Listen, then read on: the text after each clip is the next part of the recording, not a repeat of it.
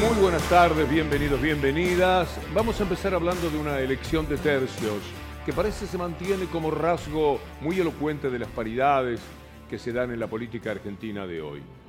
El candidato Sergio Massa habló de algo muy duro para el gobierno, señalando cuál fue el punto de inflexión, cuál es el momento en que hay un decaimiento luego sostenido del gobierno encabezado por Alberto Fernández y lo sitúa a mediados del 2020, cuando aquella famosa fiesta que efectivamente limó de una manera fatal la credibilidad de Alberto Fernández. Aquello se iba a sumar después a Vicentín, que fue el otro episodio que también hizo mucho daño al presidente de la República. Esto es lo que dice Massa ahora, convertido en el personaje más importante del gobierno en calidad de ministro de Economía y candidato a presidente. Yo creo que este gobierno tuvo su inflexión respecto de la credibilidad en la fiesta de Olivos. ¿Qué fue la fiesta de Olivos? El punto de inflexión de credibilidad del gobierno. No tenía muchos caminos tampoco, porque ¿quién puede negar que aquello hizo un daño tremendo? Todavía hoy uno puede viajar con una persona en un taxi y reprocha que no pudo despedir a su familia mientras el presidente eh, tenía una fiesta en Olivos. De verdad que aquello fue lo más duro que hubo que afrontar en su momento y a partir de ese, de ese instante y con ocho, otros episodios, de economía, la inflación, etcétera, hubo una caída indudable. Contra eso también tiene que luchar Unión por la Patria. Y esto determina que quienes están en el gobierno estén en parejos con otros dos candidatos, lo cual no deja de ser muy meritorio, porque es un gobierno con alta inflación, con esas imágenes derroídas de lo que pasó eh, en aquel momento, en el 2020 y en adelante, y por lo tanto eh, encontrarse con muy buena chance de ir seguramente al balotaje es interesante. Pero vamos a hablar con alguien que ha hecho encuestas antes de las PASO, estamos hablando de CELAG, cuyo director es Alfredo Serrano Mancilla, estimadísimo colega, porque ellos antes de las PASO hablaron de la elección de tercios con una leve diferencia a favor de Milei. ¿Qué está pasando ahora? Alfredo, es un gusto saludarte. Buenas noches. Hola Víctor Hugo, muy buenas noches. Un gusto también para mí poder conversar un ratito contigo. Pues acabamos de terminar la encuesta CELAC es una encuesta presencial y digo que eh, esto es fundamental para, para ver que verdaderamente es un poco más creíble porque la tasa de rechazo de la respuesta, ya lo hemos hablado alguna vez, es más a la baja. Es una encuesta muy grande, 2.500 casos y además es en todo el país y hemos estado tres semanas levantando campo porque son cuestionarios extensos y largos. A partir de ahí, un poco lo que tú sostenías, todavía estamos en una situación muy pareja, una partida totalmente abierta donde existen tres tercios, o dicho de otro modo, también podríamos hablar de cuatro cuartos, porque están los tres tercios más los que se quedaron en casa, y que todavía podrían seguir quedándose en casa. Y esto habría que considerarlo de cara al análisis político, aunque no tenga una cierta influencia electoral. Todo muy parejo. Yo creo que hoy en día mi ley sigue siendo el primero por poco. Sergio Massa ha logrado como candidato de Unión por la Patria quedarse con todo el voto de Juan Grabois, que es importante, no era una cifra menor y ya está dentro. El 97% de los votantes de Juan Grabois ya estarían dentro de la fórmula de ganadora de Unión por la Patria.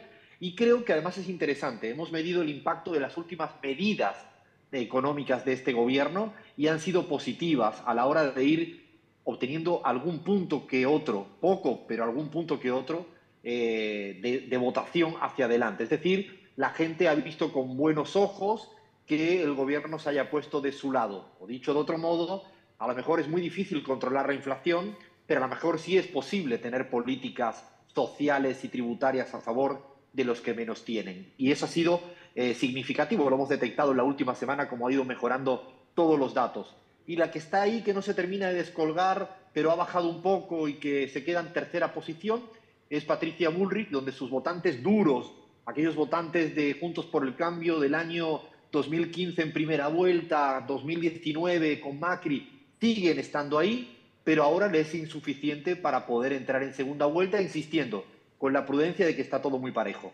Hemos puesto para acompañar tus palabras la placa de la intención de voto nacional en este momento, 33.2 Milley 32.2, Massa 28.1, Bullrich y luego, eh, naturalmente, fuera de carrera con 3.6 Schiaretti y 2.9 Miriam Bregman. Hay otra placa que vamos a poner en pantalla ahora mismo para que nos hagas un breve comentario. ¿Son los políticos una casta? ¿Qué te dijeron? Pues fíjate que en esta pregunta que se dice tanto en algunos medios de comunicación y algunos políticos han incluso entrado en esa trampa de hablar todo el tiempo de la casta y de la casta, hoy en día no hay una mayoría aplastante en la Argentina que esté utilizando esto como eh, la forma de entender la política. La gente dice mayoritariamente que en la política, como en cualquier parte de la vida, hay buenos y malos. Esto es lo que te dice mayoritariamente la población, por redondear casi el 60%. ¿Quiénes son los que dicen que sí hay una casta y hablan de casta? Pues mayoritariamente los votantes de mi ley. En esto te aporto un dato, Víctor Hugo, que me parece significativo de toda la encuesta. Los votantes de ley y de Patricia Bullrich no son lo mismo. Tienen rasgos muy diferenciadores en los unos de los otros. Por ejemplo, el término casta, los votantes de Patricia Bullrich no comulgan con esta idea. Cuando le preguntas por dolarización, tampoco comulgan con la idea de dolarización. Los votantes de Milei son muy jóvenes, los votantes de Patricia Bullrich son más edad y de más plata. vamos detectando que son sujetos políticos diferentes y que no se pueden sumar tan rápidamente como si fuera un único elector que le daría igual votar a Milei que a Patricia Bullrich. No es así y habría que evitar aritméticas fáciles para entender los matices de la sociedad argentina. Acompáñenme con estas palabras de Axel Kisilov. A seguir abriendo universidades para que un pibe, una piba, una familia de la provincia de Buenos Aires, cuando trae al mundo un bonaerense más, sepa que desde los tres años va a empezar en el jardín de infantes, público, gratuito y de calidad. Va a seguir en la primaria pública y gratuita. Va a ir a la secundaria pública y gratuita. Y 20 años después, a los 23 años, se va a llevar un título de una universidad pública y gratuita. Eso no es ni populismo, ni clientelismo, ni despilfarro. Eso es igualdad de oportunidades. Todos nacemos iguales, todos con las mismas oportunidades, más allá de la cuna, más allá del lugar. Así que eso es lo que se vota en estas elecciones. Así es, esto es lo que hay que tener en cuenta que se va a votar en las próximas elecciones.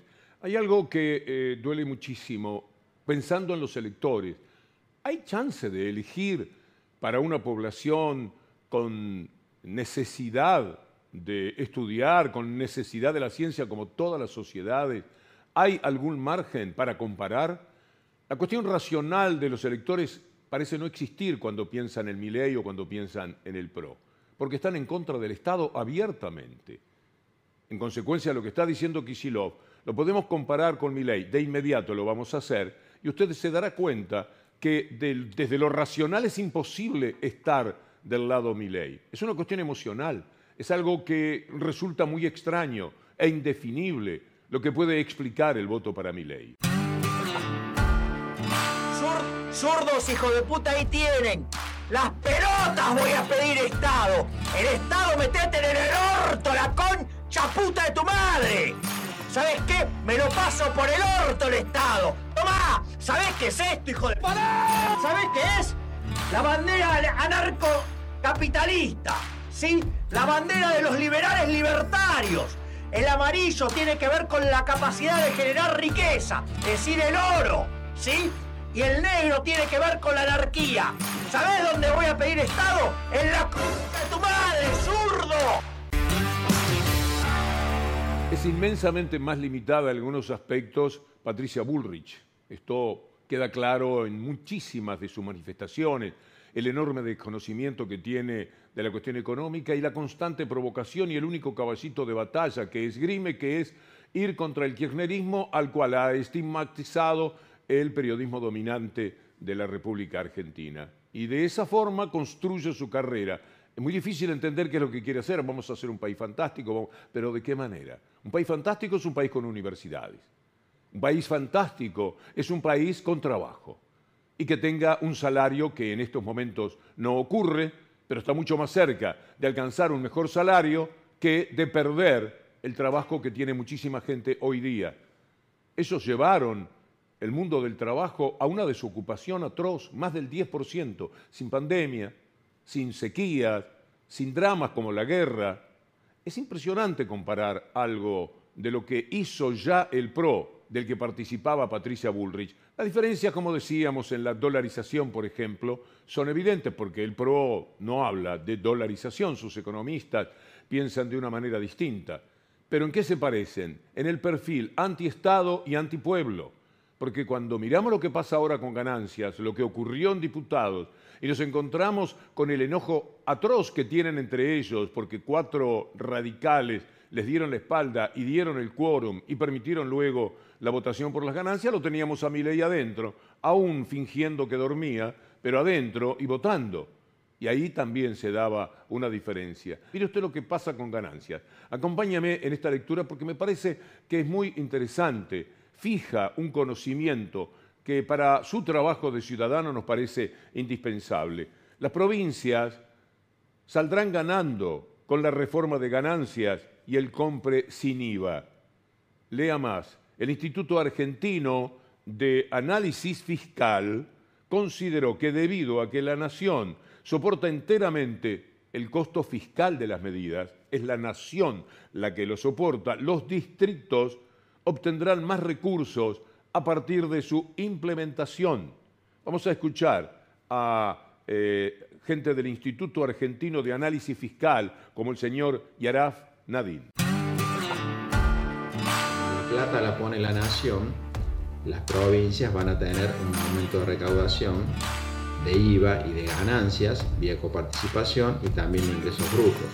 Entonces, cuando uno hace la, suma y la resta, de alguna manera, encuentra que las provincias van a terminar con un impacto neto positivo, es decir, que lo que les brindaría eh, el impacto de la recaudación del reintegro de IVA sería mayor a la reducción de ingresos que le generaría la reforma de ganancias. Sepa usted en cada provincia donde esté mirando extra que en efecto el costo es del gobierno nacional, los gobiernos provinciales van cómodos en esta instancia y por el contrario van a recibir porque el retorno de lo que sea consumo, etcétera, de alguna manera volverá a las provincias. Por eso es que hay un apoyo muy sostenido para estas últimas medidas del gobierno y eso se refleja en lo que presentaba Alfredo Serrano Mancilla. Lo que pasó en los días siguientes a los anuncios fue bueno, fue positivo, por eso es que se volvía loco la mafia de Clarín, eh, el sector del PRO y el propio Milley estaba confuso frente a esa situación porque sabe que Massa es el que incluso puede derrotarlo en la primera vuelta. En consecuencia, es su enemigo por más que la mafia mediática diga que Milei y Massa están de acuerdo. Hay que tomar nota. La fiereza con la que Clarín, defendiendo al PRO, jugando para el PRO, Clarín y la Nación Más, van sobre Milei. Parece mentira, parece un cuento. Lo defendían hasta ayer. Ahora se asustaron del monstruo político que han creado. Patricia Bullrich, no le va en saga. La capacidad de mentira, la eh, hipocresía de la que hace gala en lo que vamos a escuchar no tiene límite. ¿Usted cree que en la Argentina en estos momentos hay problemas con la libertad de expresión que procedan de un gobierno, de las actitudes que tenga el gobierno? De ninguna manera. Le da tanto pero tanto dinero a Clarín y la Nación que es una vergüenza para que digan cualquier cosa del gobierno. Parece mentira, pero esto es así. No hay limitaciones. Las hubo muy seriamente en el gobierno de Patricia Bullrich, de Macri. Miles de trabajadores, lo saben mis colegas, se quedaron sin trabajo, algunos de ellos para siempre. Tal como están las cosas, el balotaje es de Massa y Milei. Y Bullrich quedaría tercero pese al inmenso aparato mediático. Por eso digo que estamos ante un caso testigo ya ha ganado elecciones, ya ha colocado presidentes, ya ha bajado ministros históricamente eh, Clarín. Bueno, vamos a ver si ahora puede con un candidato que parecía, parece todavía de fierro y que es el gran enemigo del oficialismo, mal que les pese, y eso todavía. Miren ustedes ahora a Mauricio Macri. Macri quiere jugar, quiere participar, ahora ya va de frente contra Milei. Eligió un camino porque lo presionaron tanto que eh, salió, disparó de aquella relación ambigua que tenía políticamente con Milei. Y ahora habla directamente eh, de lo que es el gobierno actual, lo que fue hasta el 2015, etc. Él va a contar algo, mire, cuando usted escuche que cientos de miles se fueron, trata de imaginarlo, porque el disparate es bien grande. ¿Cómo se iban? ¿En qué se iban? ¿Cuántos aviones harían falta? Póngale 200, 250 pasajeros en la mayoría de los aviones. Alguno hay de 400. ¿Cuánto necesita para que cientos de miles se fueran del país porque Macri no iba a ser otra vez el presidente? Lo cual también es gracioso, eh, llamativamente gracioso. Y hay un error que comete, porque lo tiene en su cabeza. La evasión es el tema de la familia de toda la vida. Va a ver que él dice salir, eh, pero eh, primero va por otro verbo, por evadir. ¿Por qué? Porque toda la vida hicieron eso. Y después fueron a buscar el dinero con el lavado, el blanqueo le llamaron, que hicieron en el gobierno de Macri para traer los dineros de mamá, del hermano, los que había dejado papá en una partecita. Eso hicieron. Eh, y por eso se le escapa esto. Esto está desde el 11 de agosto bendito, que perdimos la, la paso en el 2019, fue un éxodo como nunca se vio en la historia de Argentina. Cientos de miles de jóvenes talentosos, emprendedores, se fueron en, diferentes vuelos que se fueron los empresarios para, para salirse de los, de los impuestos confiscatorios que decidió el, gobierno este, en un mundo donde se atate, trae, trata de atraer la inversión, de atraer los que generan proyectos, que invierten, que generan trabajo, acá se los expulsó. Y como dice Débora, los festejaron. Imagínense que anuncia Jeff Bezos, que es el equivalente a Galperín, Estados Unidos, que él se va a Estados Unidos porque no está de acuerdo con el, maltrato, las políticas la confiscatorias. Se tiene que ir a los 10 segundos, se tiene que ir Biden, se tiene que ir. Tengo que luchar conmigo mismo, porque Macri va a terminar resultándome simpático. Es ese mentiroso de pueblo de boliche, seguramente usted lo tiene, yo en mi pueblo recuerdo uno perfectamente, que sabíamos que todo el tiempo mentía, cosas de viajes, etcétera, y nos sentábamos y lo hacíamos hablar para que contara estas cosas que cuenta Macri. Y nos reíamos muchísimo, nos mirábamos entre nosotros, porque cada día crecía más en sus mentiras. Ya no sabía a dónde llegar, y es lo que pasa con Mauricio Macri. La gente se va del mundo Macri, del mundo pro, para el mundo Milei. Mire usted, Bullrich hoy en el encuentro del Grupo Libertad y Democracia. Enseguida ellos recurren a la palabra libertad, que no la dan porque no tiene libertad el que se muere de hambre, y democracia, que no la quieren porque pretenden dominarla, apagarla, eclipsarla, dado que la democracia le da malas noticias, como las que le dio a Rodríguez Larreta, 10%, apenas 5 puntos más que Grabois, que había hecho la campaña con cero peso. Y él gastó 135 millones de dólares hasta donde se sabe. La democracia a veces trae estos disgustos para un lado y para otro, también es verdad. Vamos a escuchar la Bullrich. Yo en ese momento diputada de la Nación, junto a muchos de los que están acá, y frenamos la posibilidad de que la Argentina tuviese jueces partidarios. Frenamos la posibilidad de que la Argentina tuviese jueces partidarios. Debo decirlo seguramente por la Corte Suprema de Justicia, por Rosati, por Rosenkrantz, que fueron designados por ellos y bien que actúan a nombre de ellos. Deben decirlo por Irursun, que inventó una especie de, la palabra doctrina es demasiado fuerte, pero así se le llama, para meter presa a la gente de la oposición. Debe decir que frenaron los jueces que tienen que ver con eh, las intenciones políticas por Bertuzzi, por Bruglia, por Llorens, lo dirá por ellos posiblemente, o lo dirá por Capuchetti, que ni siquiera ante la evidencia del atentado y de la participación de elementos que apuntalaron ese atentado, familia Caputo, familia del PRO, Milman, funcionario del PRO, todos ellos tuvieron una clara participación de alguna forma, empujando, impulsando, sabiendo y ocultando. Está muy hablado lo de, lo de Nilman. Mire, acompáñeme con esta información breve para inmediatamente escuchar al doctor José Manuel Ubeira. El celular de Milman sigue bajo siete llaves La querella de Cristina Kirchner reclamó el acceso urgente al teléfono. Toda la impresión que volvemos a foja cero, pura exclusivamente para estigmatizar de cara a esta elección que viene. Es, eh, la verdad que lo único que genera es desazón, es un enorme, es un enorme perjuicio para todos. Pero se ríen de todo, ese nos ríen en la cara. Amigas, amigos, nos reencontramos el lunes. Buen fin de semana. Hasta el lunes si Dios quiere.